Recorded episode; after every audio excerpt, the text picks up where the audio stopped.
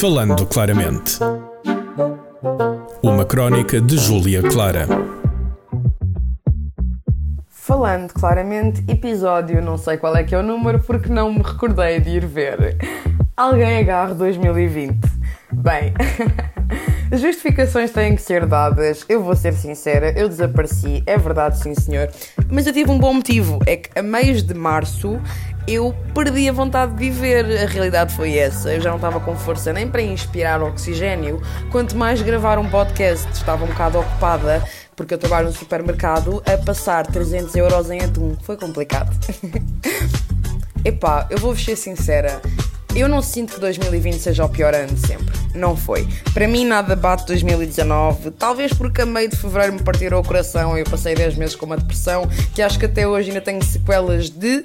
Mas eh, não sei, simplesmente acho que 2020 não foi o pior. Simplesmente isto é um fim de semana prolongado. Estamos todos em casa, ninguém faz nada. Acho que é isso. O Covid acho que é o mínimo dos desastres que estamos a passar neste preciso momento, porque honestamente eu sinto que a máscara, apesar do seu poder tremendo, não consegue tapar o racismo que vive em cada um de vários. Demasiado cedo? Epá, teve de ser. E por falar em máscaras, no outro dia estava a ver um episódio de Virgin Giant, porque sim, isso é o que eu faço da minha vida agora. Já acabei a universidade, que me gostou imenso, porque aulas de Zoom odiei, mas o que eu faço agora é Bandwatch séries da Netflix todos os dias, já vi tudo o que havia para ver. Estou a virar-me para os animes de tanto que eu já vi tudo o que havia para ver. E Fairy Tail é uma coisa que eu não estou a conseguir acompanhar por mais que eu tente. Mas quanto à máscara, estava a ver Virgin Jane e eu vi este episódio em que ela estava no autocarro e eu apercebi-me que ela estava sem máscara. E eu já não conseguia me concentrar na série, eu só me conseguia concentrar no facto de que ela estava no autocarro e estava sem máscara. Isto é o ponto a que isto me estava a bater na cabeça. Mas voltando ao tópico, alguém agarra 2020 porque este ano está a acabar e apesar de eu estar 80% do tempo em casa, sinto que não fiz nada. Por que será? E honestamente chega àquele ponto em que eu já nem sequer posso culpar o vírus, porque eu já era gorda em agosto do ano passado, assim que a modos de que hum, desculpas eu já não tenho. Ou seja, a lista tremenda de objetivos que eu tinha para este ano foi à vida.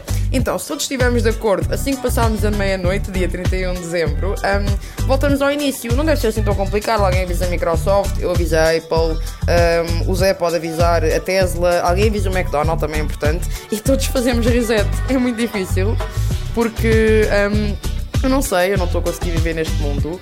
Uh, e sinto que a melhor coisa a fazer quando as coisas estão a correr muito mal é deitar o projeto ao lixo e começar do zero. Foi isso que me ensinaram na escola. Foi a única coisa que eu sinto que reti em anos e anos na escola normal, no ensino regular, foi quando as coisas estão a correr mal, deita fora e começa do zero. Portanto, vamos anular 2020 e para o ano que vem é 2020 parte 2. Ok? Obrigada. Falando claramente. Uma crónica de Júlia Clara.